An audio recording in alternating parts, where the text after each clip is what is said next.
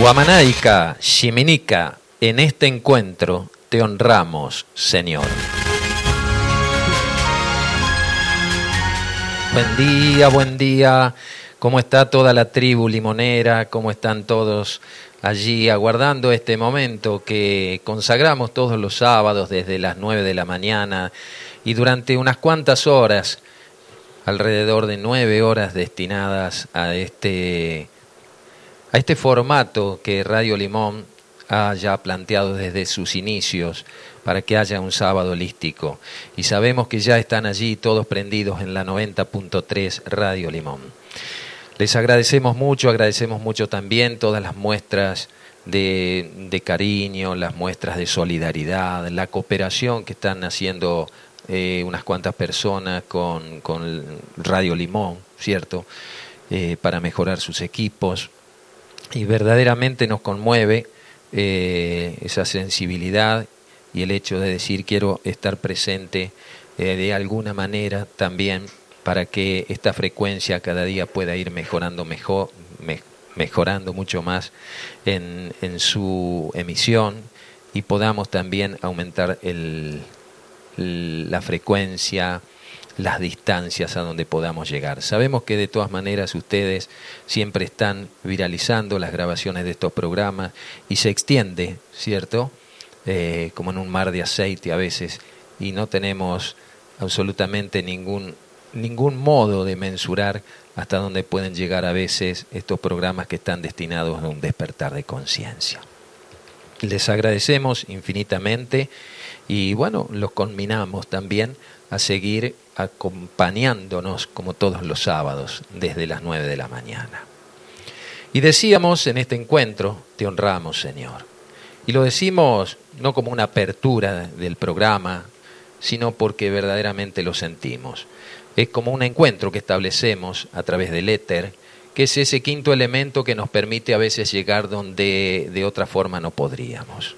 Por eso sabemos que están allí y agradecemos muchísimo porque inclusive fuera de, este, de esta nación, de este país, hay mucha gente que también está levantando esta frecuencia.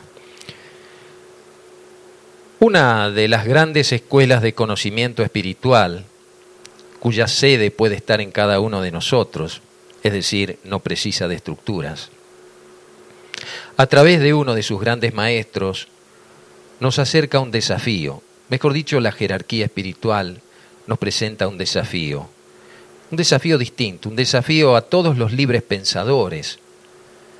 ¿Cuál es ese desafío?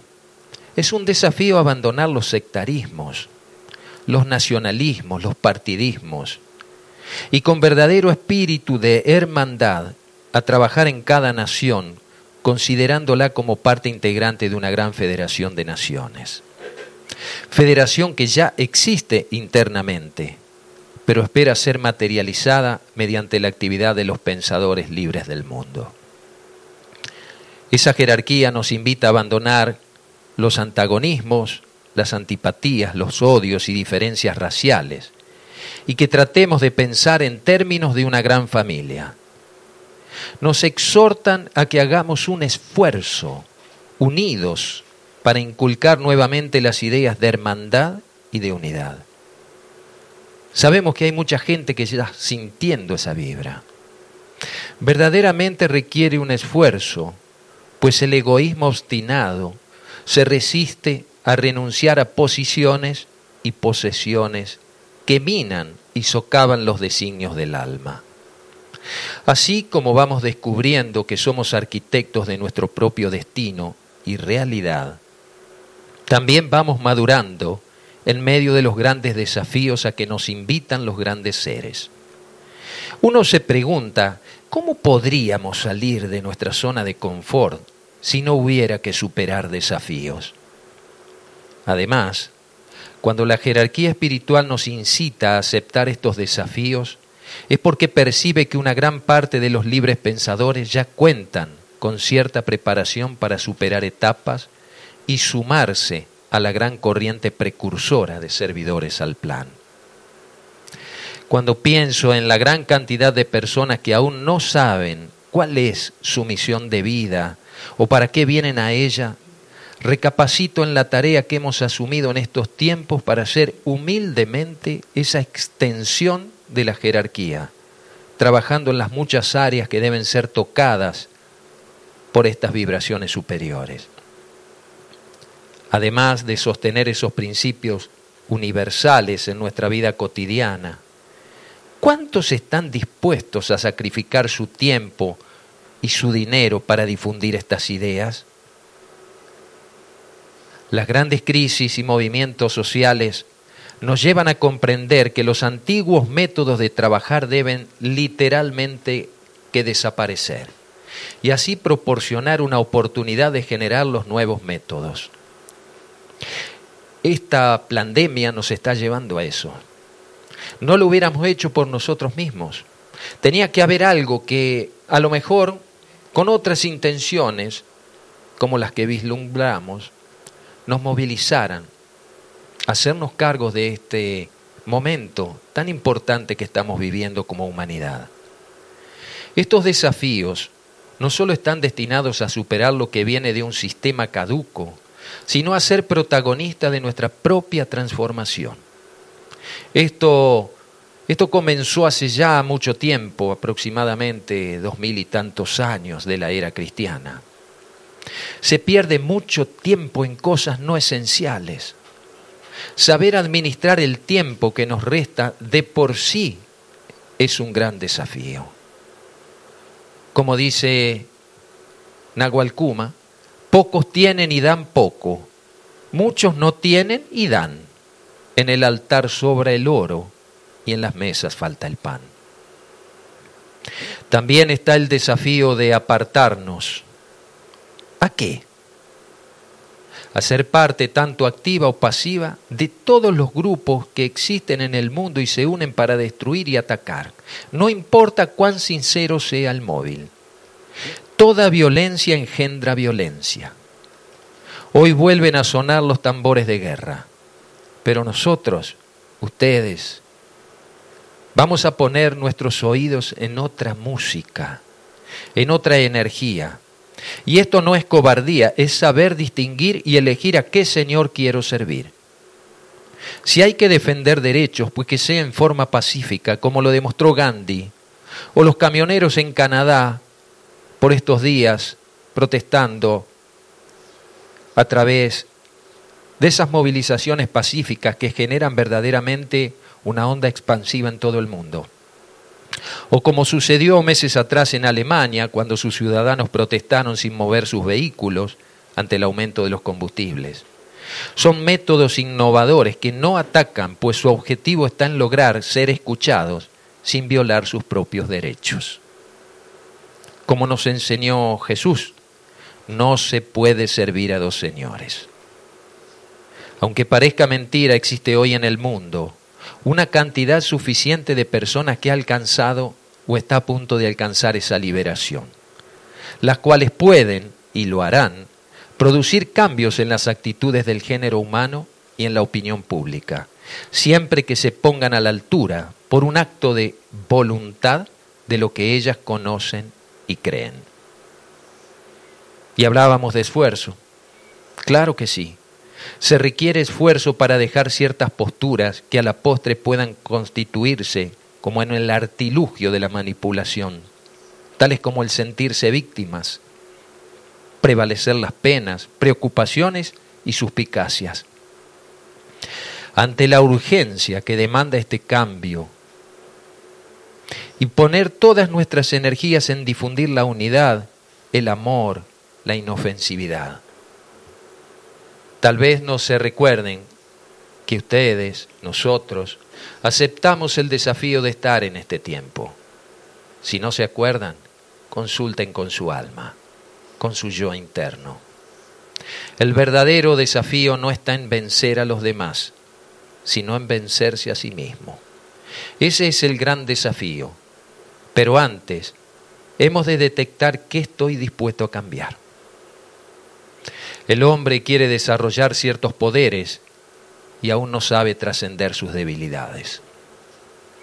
Ese desafío está en marcha. Energéticamente está tomando fuerza. Es sutil, a veces invisibles. Muchos ya sumieron, otros se unen. Es como un gran holograma al cual se le adhieren piezas. Tienen sus más variados colores y figuras sagradas. Es parte de esa geometría cósmica. Más allá de las apariencias y la ignorancia, el programa de restauración está más vivo que nunca. Miríadas de seres nos están acompañando. No pueden ni deben llevar el peso de nuestras mochilas, mas espiritualmente su voz de aliento no cesa. Hoy se nos incita a que llevemos una vida más profunda, a reforzar el contacto con nuestra propia alma. Así, y sólo así podremos cooperar y guiar al desconcertado buscador de la verdad, sin adoctrinamientos ni pleitesías personales. Quienes no estén preparados para los acontecimientos serán cegados por la emergente luz que está entrando. Corresponde a las almas despiertas capacitarlos a ustedes, que muchos son coordinadores de grupos, teniendo especial cuidado de ser parte también del grupo, no engrupirse y sí agruparse. Para ese acontecimiento, que es el objetivo principal por cual nos llega ese aliento divino. Hay quienes dan lo único que poseen y el poder que tal actitud libera es grandísimo. Cuando den, cuando demos, demos con amor. Recordar que con la vara que medimos se nos medirá. Así es la ley. Trabajemos y apoyemos el esfuerzo que muchas personas hacen para que ese plan sea hecho. Que no sea una utopía solamente, aunque a veces nacen desde esas vertientes. Para algunos la especulación será la propia condena. Para otros la liberación será el mayor logro, culminando así sus ciclos encarnatorios. Ayúdennos a construir esa hermandad, obrando sus propios cambios. Hay un lazo que nos une, un lazo que no ata, un lazo que no oprime. Es una carta de autoconvocación que recibimos hace muchos años a través de los maestros de ERX decidir cambiar, tomar conciencia, ser una persona de acción, vivir lo más posible en el aquí y ahora y ser un artista en todo lo que hacemos. Ese movimiento ya está en marcha. Se llama hermandad. Hermandad, saber que estás presente significa que madura el fruto nuevo de este huerto. Saber que estás presente dignifica y resurge eso que guardas y no ha muerto. Saber que nada pierdes, todo vale. Significa entender que te conviertes, pues de nada de servir la muerte si no te atreves a vivir entre tus pares. Qué ironía es el saber de lo mundano, qué gris sorpresa es no hallar la fantasía, qué dichoso puede ser y humano si cabalgas el corcel de tu hidalguía. Saber que estás presente significa que no estoy solo en este mundo, hermano. Si la diversidad nos dignifica, abracemos este lazo soberano. No pienses en la muerte, que la vida tiene para ti un gran regalo. Bienvenidas, bienvenidos. Esta es la otra realidad un puente entre dos orillas.